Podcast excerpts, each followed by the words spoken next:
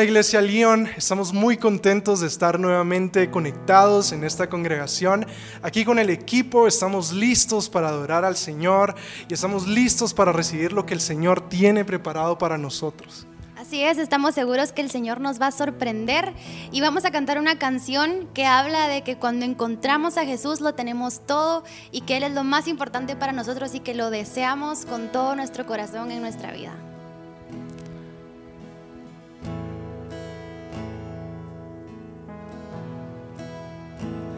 Si mis tesoros han perdido todo su valor y en ese mundo ya no encuentro más satisfacción, es porque he probado y he podido ver a Cristo Jesús.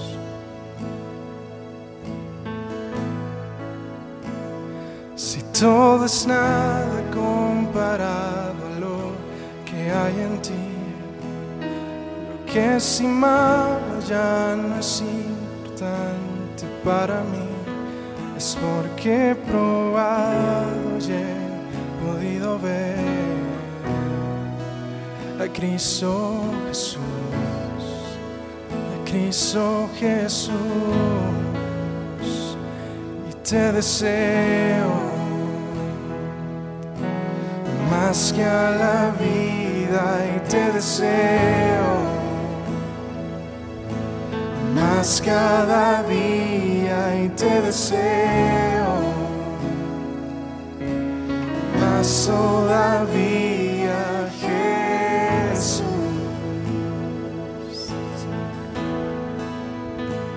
Si todo es nada comparado a lo que hay en ti, que estimaba ya no es importante para mí, es porque he probado y he podido ver a Cristo Jesús, a Cristo Jesús, y te deseo más que a la vida y te deseo más cada día y te deseo. Más todavía Jesús. Una vez más.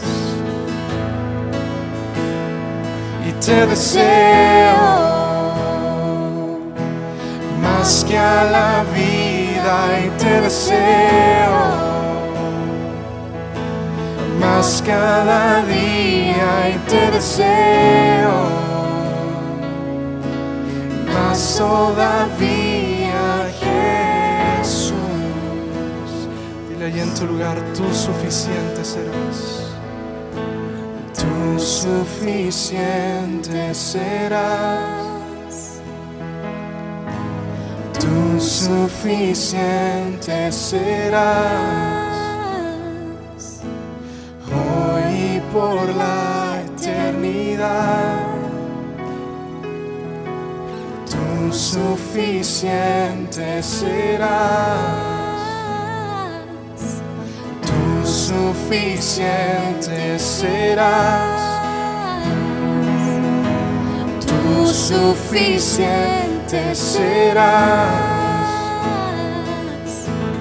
Hoy por la eternidad. Tú suficiente serás una vez más.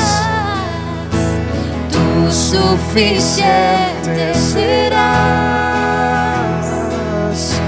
Tú suficiente serás. Hoy por la eternidad. Tú suficiente serás te deseo más que a la vida y te deseo más cada día.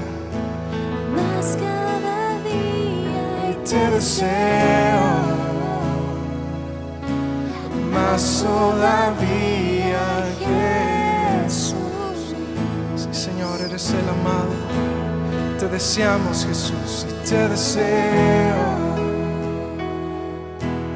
más que a la vida y te deseo más cada día y te deseo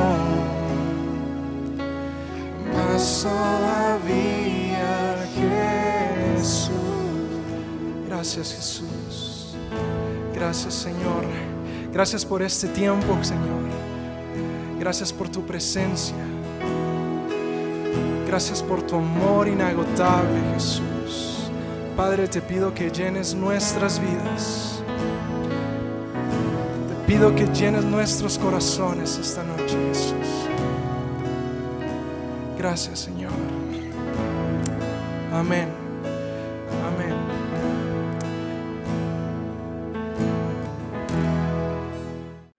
A todos mis amigos en Lyon, bienvenidos a nuestra transmisión en vivo. Estoy muy contento de poder estar con ustedes nuevamente. Muchísimas gracias por estar conectado, gracias por apartar el tiempo, gracias por recibir del Señor en esta congregación y muchísimas gracias por estar hoy. Pues yo sé que en casa con una muy buena actitud, con mucha fe y con un corazón deseoso de recibir de la palabra de Dios. Dios te bendiga porque sé que uno durante las semanas pasa muchísimas cosas, retos familiares, personales, bueno, infinidad de retos puede pasar uno durante la semana. Y te bendigo, porque sé que muchas veces el, el enemigo, el diablo quiere que nos apartemos de la congregación o de la iglesia o de sus caminos. Y hoy estás venciendo eso. Hoy estás venciendo el hecho de que lo que te pasó durante la semana no decide tu relación con Dios. Y hoy estamos todos acá con un corazón alegre, tratando de mantener una buena relación con el Señor, recibiendo de Él e indistintamente qué suceda durante la semana, nosotros sabemos que este es el tiempo del Señor. Así que enfocado, concentrado y listo para la palabra del Señor. El tema de hoy se denomina venciendo la sequedad venciendo la sequedad, esa sequedad, esa ausencia de hidratación, esa falta de agua, esa como sensación aún de mareo, esa sensación como de cansancio. Te quiero decir que si tienes esos síntomas es porque hay sequedad en tu vida y Dios quiere vencerla hoy en ti y que te sientas hidratado, te sientas con fuerzas, con ánimo y con muchísimos deseos de seguir adelante en la vida de la mano del Señor. Y para eso Dios hoy te quiere hidratar, porque quiere vencer la sequedad en nosotros, en el nombre de Jesús. Así que listos porque empezamos el segundo tema de la serie, el tiempo de las promesas de Dios. Y vamos a iniciar analizando entonces ¿Cuánto tiempo puede estar un ser humano sin tomar agua? Mira, hay estudios que dicen de entre 3 a 5 días. Eso es lo que dicen. Ahora, esos días dependen de condiciones climáticas, de tu composición corporal, dependen del calor y la humedad que existan, de la grasa corporal, depende de la altitud, de la edad y por ahí sea alguna enfermedad que te provoque deshidratación. Así que esos días pueden variar. Hay una comparación acá que, traje, que traje hoy para compartir y es, entonces, ¿cuántos días podemos dejar sin comer? Y hay estudios que dicen de 25 a 40 días, hasta 60 dicen algunos, que podemos dejar de comer. Eh, ¿Y qué puede modificar estos días? Obviamente, pues el metabolismo, la energía corporal, el cuerpo de la persona y el peso. Pero ya tú ves una diferencia, que sin agua los estudios dicen de 3 a 5 días, pero y sin comer los estudios dicen por ahí hasta 60 días. Eso dicen los estudios. Entonces, entre la relevancia entre tomar agua y comer, pareciera, en base a los días que podemos estar sin estos dos elementos, pareciera que el agua es prioridad, pareciera que el agua es más importante, porque si no lo consumes, el tiempo de vida es menor.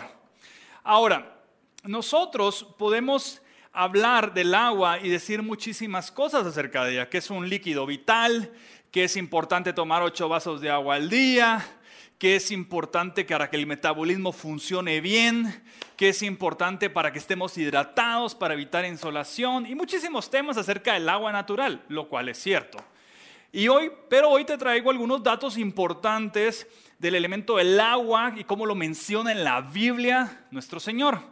algunos datos que te pueden parecer importantes y es que eh, en el Antiguo Testamento aparece la palabra agua 582 veces, ¿sí? Eh, y cerca de unas 80 veces en el Nuevo. Un dato importante para que miremos la relevancia del agua para nuestro Señor. Eh, en la Biblia el agua representa muchísimas cosas importantes, por ejemplo la palabra mar es de las más frecuentes, 395 veces en hebreo y 92 veces en griego, por ejemplo, ahí lo puedes investigar tú también. Hay una terminología ¿sí? del agua que, que, está simbolizada también en la importancia de la naturaleza, lo ves en, en la lluvia, lo ves en el rocío, en la escarcha, en el mar, en las fuentes, torrentes, bueno, ya tú sabes todo lo que, lo que el agua puede representar en la naturaleza. En la Biblia la simbología de saciar la sed, la simbología de sumergir, o sea, bautizar, por ejemplo, mira la importancia del agua en el bautizo. Por ejemplo, el lavar, cuando el Señor lava los pies de sus discípulos, la purificación, el derramar, todo eso está relacionado al tema del agua. Y en la Biblia, en el, en el Antiguo Testamento podemos encontrar hasta 1500 versículos acerca de la importancia del agua en el Antiguo y 430 del Nuevo Testamento. Y realmente mi importancia de eso no es mencionar cuánto, no, es basarnos tanto en que, porque lo menciona muchas veces es importante. Y no es, no, es, no es ir por ahí. Lo que quiero es que mires que tiene una relevancia el que esté mencionado tantas veces. Si Dios menciona algo muchas veces en la Biblia, creo que nosotros tenemos que ponerle una consideración muy especial. Muy, muy especial porque quiere decir que para Dios es muy importante. Tremendo. Entonces, quiero que hoy analicemos el factor del agua en el capítulo 4 de Juan. Lo vamos a leer en la traducción lenguaje actual, porque quiero, quiero que aprendamos juntos hoy en esta casa cuál es la importancia del agua y qué, qué significado tiene y cómo nuestro Señor Jesús nos quiere enseñar a vencer la sequedad en nuestras vidas. Voy a hacer la aclaración. En la vida natural, la deshidratación, la sequedad de la garganta o por ejemplo esos mareos que a veces nos pueden dar es por no consumir agua natural. Nuestro Señor Jesús va a explicarnos la simbología, lo que Él interpreta del agua, dándonos un ejemplo en este capítulo de la relevancia del agua, pero cómo Él lo explica en Él mismo, en su palabra y en Él, que es lo más lindo. Así que te invito a que juntos leamos acerca del Señor capítulo 4 de Juan dice, dice, la samaritana y Jesús, dice, los fariseos se enteraron de que el número de seguidores de Jesús aumentaba cada día más y de que Jesús bautizaba más que Juan el Bautista. ¿Te recuerdas que mencionamos que el bautizo es en agua? Cuando Jesús se dio cuenta de que los fariseos se habían enterado de eso, salió de la región de Judea y regresó a Galilea. En el viaje tenía que pasar por Samaria. En esa región llegó a un pueblo llamado Sicar. Cerca de ahí había un pozo de agua. Mira, segunda vez que hace referencia a la importancia del agua, que hay un pozo de agua. Que hacía mucho tiempo había pertenecido a Jacob, y cuando Jacob murió, el nuevo dueño del terreno donde estaba ese pozo fue su hijo José. ¿Qué quiero que entendamos hoy? Que cuando Jesús se acerca a alguien o a algo, es con una intención. En Cristo Jesús no hay casualidades. En Cristo Jesús no hay planes, no hay planes sin, sin su criterio celestial cuando Jesús hace algo o, se acerca a algo a alguien, es porque Él está a punto de enseñar algo relacionado a donde Él se acercó o con quien Él se acercó. Entonces Jesús no hace cosas por casualidad. Jesús acerca al pozo, a, esa, a ese pozo que fue hijo donde Jacob fue el primer dueño, ahora su hijo José, porque está a punto de enseñar la relevancia de. Entonces, muchísima atención con que en Jesús no existen casualidades. Si Jesús se acerca a alguien que está enfermo, es porque lo va a sanar. Ojo con eso, recíbelo en el Espíritu Santo. Cuando Jesús se acerca a alguien que está pasando un tiempo de cautiverio, es porque lo quiere libertar. Oye, entendamos bien lo que dice la palabra. Él se acerca a un pozo donde hay agua y es porque va a enseñar acerca del agua. Entonces cuando Jesús se acerca a alguien que está triste es porque está a punto de darle gozo. No hay casualidades en Cristo Jesús. Él tiene un plan con un diseño celestial. Él es el portador de las promesas, el portador de la promesa del gozo, de la paz, de la sanidad y de la libertad. Jesús se va a acercar al enfermo y va a sanarlo en el nombre de Jesús. Al que está escuchando esta prédica, Jesús va a acercarse al que se ha sentido triste y lo va a llenar de gozo y de alegría. Va a libertarte de esa depresión. Jesús se va a acercar al que ha pasado un tiempo de sequedad en el tema laboral y está por mostrarte una nueva etapa de trabajo. Jesús está por acercarse a aquellos que han tenido sequedad de clientes para llevarte un nuevo tiempo de provisión. Jesús está por acercarse a ese pozo que muchas, muchas veces somos nosotros. Y Él no se acerca por casualidad, se acerca porque va a ser algo maravilloso. Jesús se va a acercar a ti en este tiempo, porque es el tiempo de las promesas. En el nombre de Jesús, vamos a seguir leyendo. Verso 6 dice, eran las 12 del día y Jesús estaba cansado del viaje, por eso se sentó a la orilla del pozo. Mira, no hay casualidades.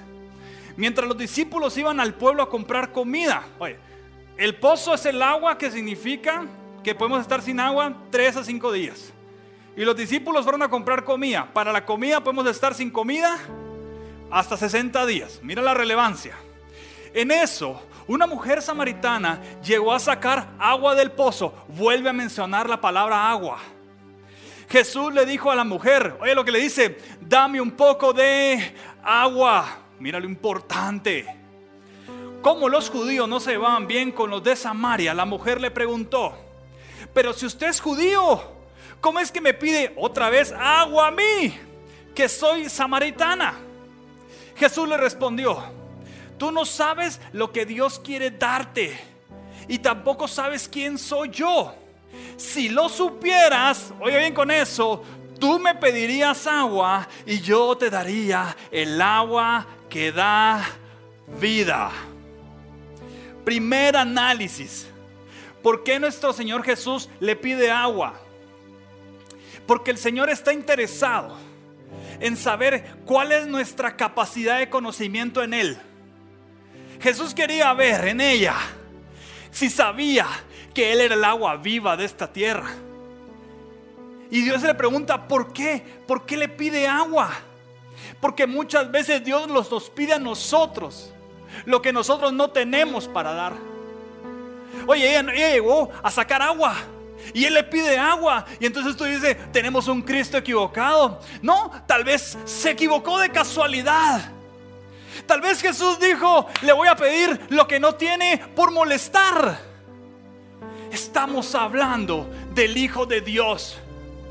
Lo que dice el Señor es que aun cuando nuestros cántaros, que somos nosotros mismos, están vacíos de agua, el Señor dice, dame eso que te tiene vacío dame esa tristeza que te tiene vacío de mí.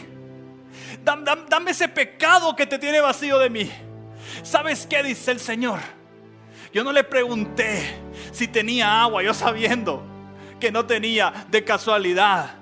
Lo que pasa es que Jesucristo es el Hijo de Dios y Él quiere entregarnos lo que le quiere pedirnos, lo que no tenemos, para que en sus manos lo podamos recibir de la forma correcta.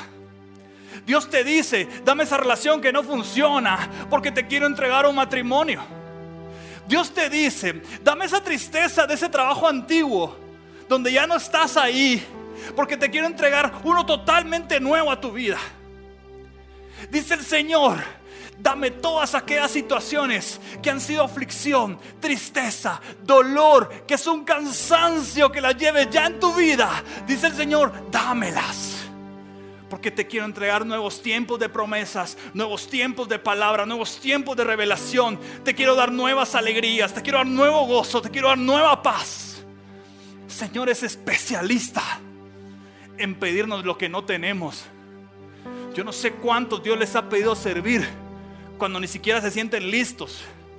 Yo no sé cuántos Dios les ha pedido predicar cuando tal vez no están en la mejor etapa de santidad. Yo no sé cuántos Dios les ha pedido cantar cuando ni siquiera cantan. Yo no sé cuántos Dios les ha pedido algo para lo cual nosotros creemos que no estamos listos. Y el Señor dice, es que yo no te pido lo que tú ya tienes, yo te pido lo que no tienes para que lo puedas recibir de mí. Oye, no es casualidad que él le pidiera agua. Él ya sabía que no tenía agua y no iba al pozo. Quería saber cuál era su conocimiento, cuál era su capacidad. No encontró la respuesta al Señor que quería. Él quería saber si ella reconocía que él era el agua de vida. Y no la encontró. Entonces vamos a ver qué sigue, qué sigue haciendo el Señor con esta mujer. Vamos al 11. Dice, la mujer le dijo, Señor, ni siquiera tiene usted con qué sacar, vamos otra vez a la palabra, agua de este pozo profundo. ¿Cómo va a darme esa agua? Hace mucho tiempo nuestro antepasado Jacob nos dejó en este, este pozo. Él, sus hijos y sus rebaños bebían agua de aquí. ¿Acaso es usted más importante que Jacob? Jesús le contestó, cualquiera que bebe del agua de este pozo vuelve a tener sed. Pero el que beba del agua que yo doy nunca más tendrá sed. Porque esa agua es como un manantial del que brota vida eterna. Nosotros tenemos dos tipos de agua en esta vida, sí, en esta vida. Tenemos el agua natural, que es el agua con la que nos hidratamos, el agua que nos, recomiendan consumamos ocho vasitos de agua. El agua que nos mantiene sano el cuerpo, que hace que nuestro metabolismo esté funcionando bien. El agua que nos hace sentirnos bien. Ese es el agua que nosotros, que ella fue a buscar. La mujer de Samaria, la mujer de Samaria fue a buscar esta agua. Ella fue a buscar lo natural. Y yo no sé cuántas veces tú entendiste en esta vida que a este mundo nosotros venimos a buscar lo natural. Nosotros creemos que este mundo venimos a buscar un trabajo natural. Nosotros creemos que este mundo, nuestro propósito es volvernos el mejor gerente, es un propósito natural. Nosotros creemos que nosotros venimos a este mundo, sí, a casarte, tener hijos y tener un perro. Y porque eso es lo natural. Nosotros muchas veces buscamos un amigo porque queremos causar algo natural. Una amistad, todo eso es natural. Y va a pasar en tu vida. Si tú quieres cosas preciosas y esos milagros van a pasar. Pero yo lo que quiero decirte hoy es que el Señor permitió esta sed de esta agua en esa mujer. Dios permitió que tuviera sed de, esta, de este tipo de agua para que ella encontrara el tiempo sobrenatural del agua de vida que es nuestro Señor Jesús. Yo no sé cuántos de los que están viendo esta prédica han sentido un tiempo de sequedad en su garganta un tiempo en el que ya no, ya cada día se vuelve un martirio, un cansancio, ya no sabes cómo seguir. Yo no sé cuántos has pasado ese tiempo como, como de sentirte deshidratado, sin fuerzas, confundido, mareado, que, que no sabes qué hacer. Dios permite esos tiempos de sequedad como lo permitió en ella, para que nosotros supuestamente, para que nosotros pudiéramos en el supuesto de nosotros, perdón, ir a saciarnos del agua normal. Cuando el Señor dice, yo permito los tiempos de sequedad para que busques de mi agua sobrenatural. El Señor permite todos esos tiempos que representan como un desierto, algo que está seco. Él los permite para que experimentemos el tiempo de lo sobrenatural en Él. Ella fue por esto. Y nuestro Señor Jesús la recibió con el diseño de su reino. Mira qué impresionante. Dice el Señor, puedes calmar tu sed, dice el Señor, si bebieras de mi agua. No de la que tú vienes a buscar, sino del agua de vida que podría brotar, podría convertirse como un manantial que brota en ti, le dice. Tú sabes una cosa, que lo que buscamos naturalmente jamás va a suplir lo que necesitamos de Jesús sobrenaturalmente. Te voy a explicar por qué. Porque el agua natural te puede saciar una necesidad temporal. Si tú estás pasando pobreza, otro trabajo te saciaría tu necesidad temporal porque no sabes cuándo vuelve a terminar. Si, Dios te envía a ti una sanidad por una razón, puede ser temporal también porque si volvemos a pecar puede regresar esa enfermedad. Nosotros estamos acostumbrados a recibir cosas temporales. Y el Señor dice, ya no la quiero ahí en un tiempo temporal. La quiero en el tiempo donde ella puede vivir cosas permanentes en mi espíritu, en mí, dice el Señor. Ahora, yo no sé cuántos de los que están en casa tienen sed de justicia. ¿Cuántos de los que están en casa en este momento tienen sed de recibir amor? ¿Cuántos de los que están en casa tienen sed de recibir paz? Una necesidad, como cuando tú tienes sed que ya no aguantas la sed.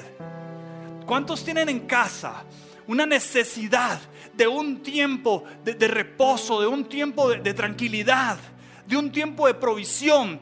¿Cuántos tienen ese deseo realmente de saciar esa sed?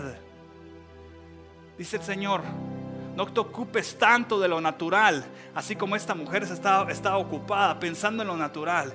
Dice el Señor, ocúpate de mí, dice Jesús. Porque aquel que se ocupa de Jesucristo alcanza manantiales de agua viva y van a brotar en ti, dice el Señor.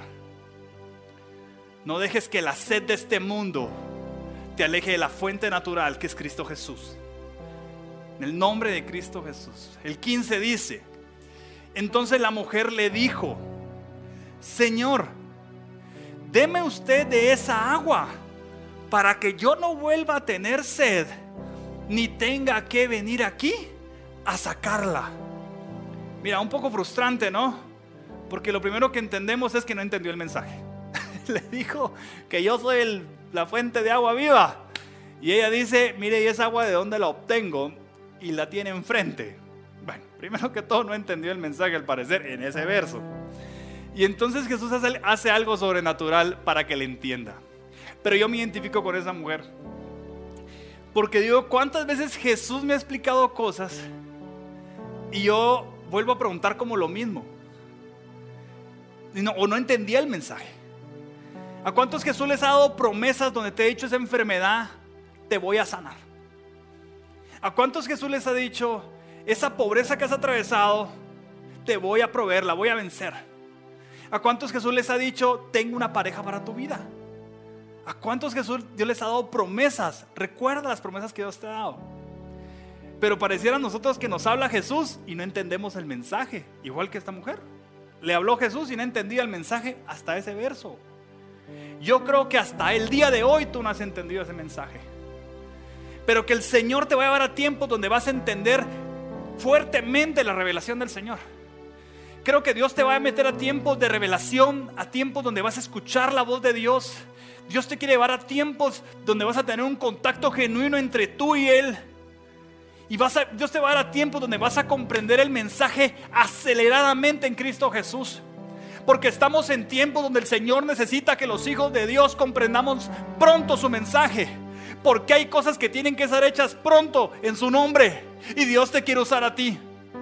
Oro en el nombre de Jesús para que la revelación para comprender los mensajes del Señor estén en tu vida. En el nombre de Jesús. Y entonces como la mujer no entendió el mensaje, viene Jesús y hace algo sobrenatural.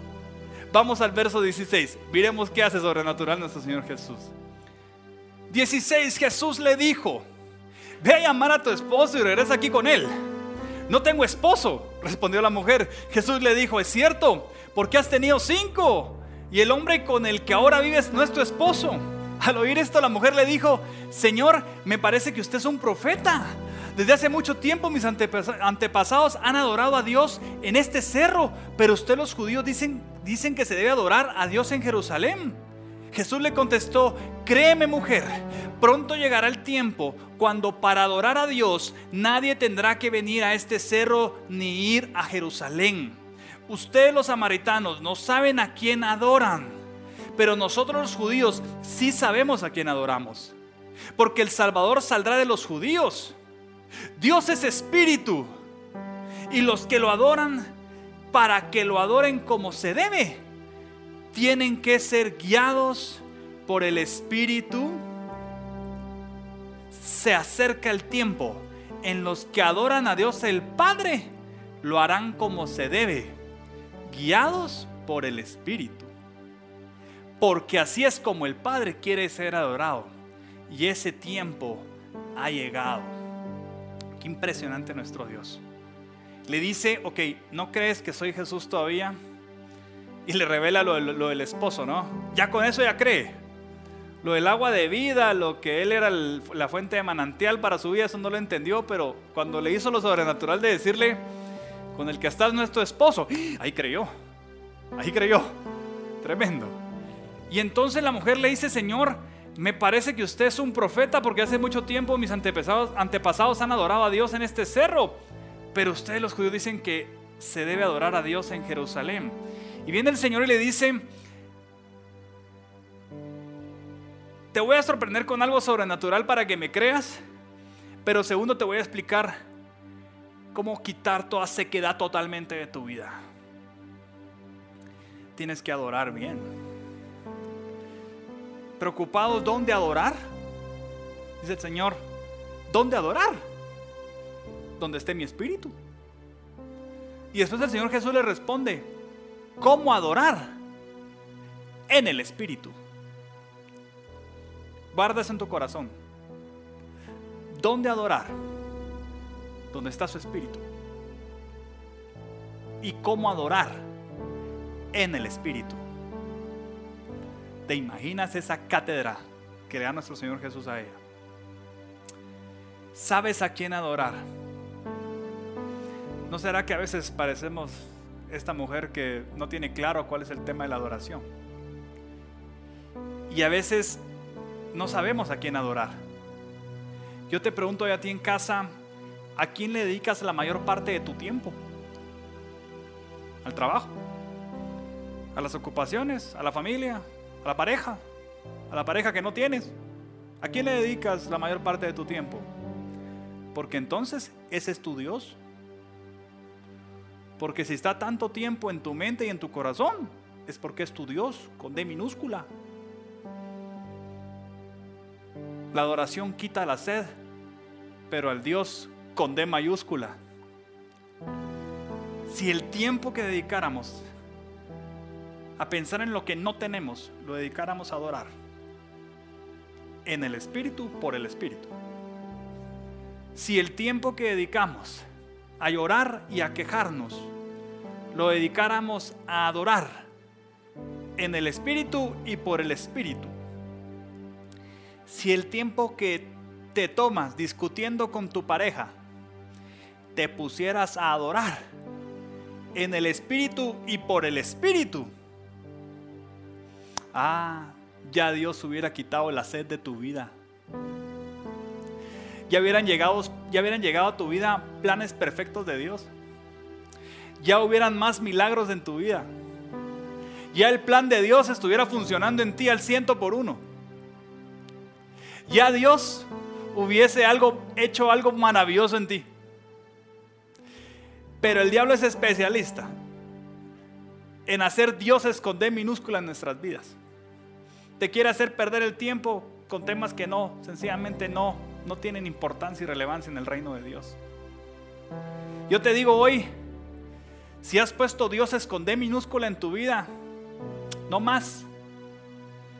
Porque ese es tu Dios lo que más le dedicas tiempo. Te digo, la adoración a Dios con D mayúscula quita la sed, quita la sed y nos hace llegar a las promesas del Señor. 25 dice, la mujer le dijo, yo sé quién va a venir, yo sé que va a venir el Mesías, a quien también llamamos el Cristo. Cuando Él venga, nos explicará todas las cosas.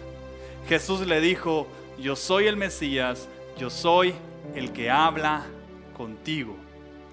Quiero decirte algo, a veces nos preocupamos por lo que va a suceder. Ella estaba preocupada porque iba a llegar el Mesías, cuando el Mesías ya estaba con ella, hablando con ella. A nosotros muchas veces nos preocupan cosas que si van a pasar o no van a pasar. Yo te digo, el Mesías está hoy para ti.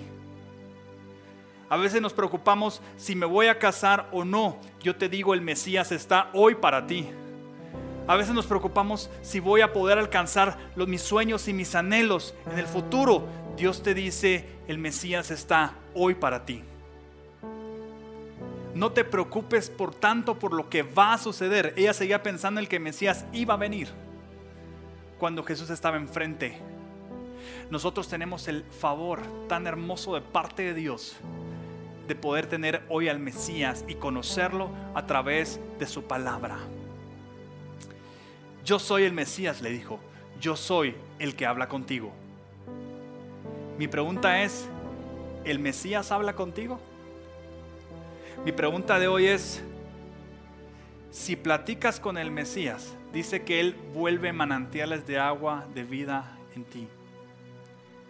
Si el tiempo que platicáramos el tiempo que gastamos, el tiempo que hablamos, palabras tras palabras, de quejas, ese tiempo que, esa saliva que gastamos, palabras tras palabras de lloriqueos, palabras tras palabras de pleitos, gastas tu garganta con palabras y palabras, discutiendo cosas que ya pasaron hace muchos años. Mira, el diablo es especialista en secarte la garganta, haciéndote gastar palabras, porque lo que quiere es convertirte y llevarte a un tiempo de sequedad, que digas, ya no tengo, ya no tengo voz, ya no tengo voz, porque ya gastaste miles de palabras hablando temas que no son del Señor. Y Dios nos dice en el ejemplo al final, el mensaje que yo siento del Espíritu transmitirte es, no gastes tus palabras hablando cosas que no son de Dios. Invierte tus palabras hablando con Jesús. Cada vez que tú vayas a la oración, habla con Jesús. Cada vez que tú vayas a la oración, guíate en el Espíritu y habla con Jesús. Cada vez que vayas a la intercesión, que tus palabras las guíe Jesús. Porque sabes qué es lo que dice Jesús?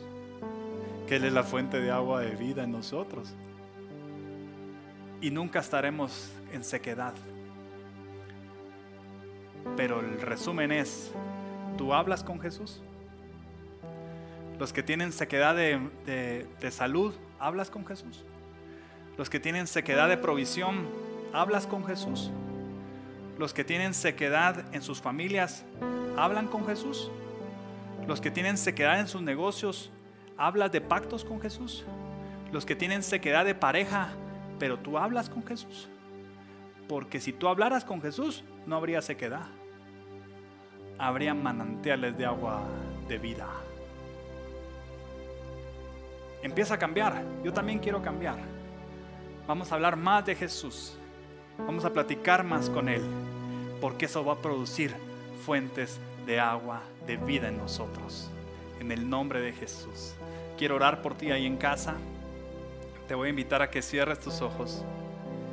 Y te quiero enviar a tu corazón y en el espíritu el mismo mensaje que el Señor intentó y creo que logró mucho más allá con esta mujer. Y es, recuerda que la fuente de vida el agua de vida, el manantial de vida, soy yo, dice nuestro Señor Jesús, es Él. Si te estás quedando en una sequedad, si estás sintiéndote mareado, deshidratado, si sientes que ya no puedes más, es porque estás usando tus palabras para hablar con todos menos con Jesús. Por eso te sientes en sequedad. Pero dice el Señor hoy a tu vida que Él quiere hablar más contigo ahí con tus ojos cerrados, los temas que estás pasando de familia, dice el Señor Jesús que Él los quiere hablar contigo.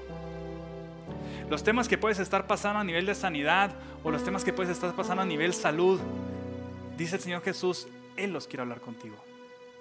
Los temas que te pueden estar preocupando, atormentando, cansando, Él los quiere hablar contigo. Busca hablar con nuestro Señor Jesús no seamos un pozo vacío. Él es el agua que necesita nuestra vida. Y el Señor quiere llegar con esa agua a ti en este momento en el nombre de Jesús. Señor, yo te pido que a todos mis hermanos en León, tú los puedas llenar con tu fuente de agua de vida, Señor. Que tú los puedas llenar de amor. Señor, que tú puedas llenar hoy nuestros pozos que muchas veces se han vaciado por no platicar contigo, por no hablar de ti, Señor. Yo te pido que puedas llenar nuestros pozos nuevamente, Señor, de amor, de paz, de gozo, de benignidad, de misericordia y de perdón. Señor, que podamos ser nuevamente llenos de ti para poder alcanzar el tiempo de las promesas de Dios. Esos tiempos perfectos de amor y de vida llegarán a nuestras vidas en el nombre de Jesús. Porque tú eres la fuente de vida, de agua. Tú eres esa palabra que necesitamos, Señor. Y en el nombre de Jesús yo oro por todos mis hermanos en León para que en este momento puedan recibir del agua de vida que eres tú, Señor. Ayúdanos a todos en las familias, en los trabajos, con nuestros corazones, con todo, Señor. Y especialmente oramos por todas las congregaciones alrededor del mundo, para que juntos podamos hacer la obra de nuestro Señor Jesús. Gracias, Dios mío, por esta oportunidad de compartir tu palabra. Puedes abrir tus ojos en casa. Quiero enviarte un fuerte abrazo y quiero decirte que si tú buscas a Jesús, créeme que Él quiere hablar contigo. Que el Señor te bendiga.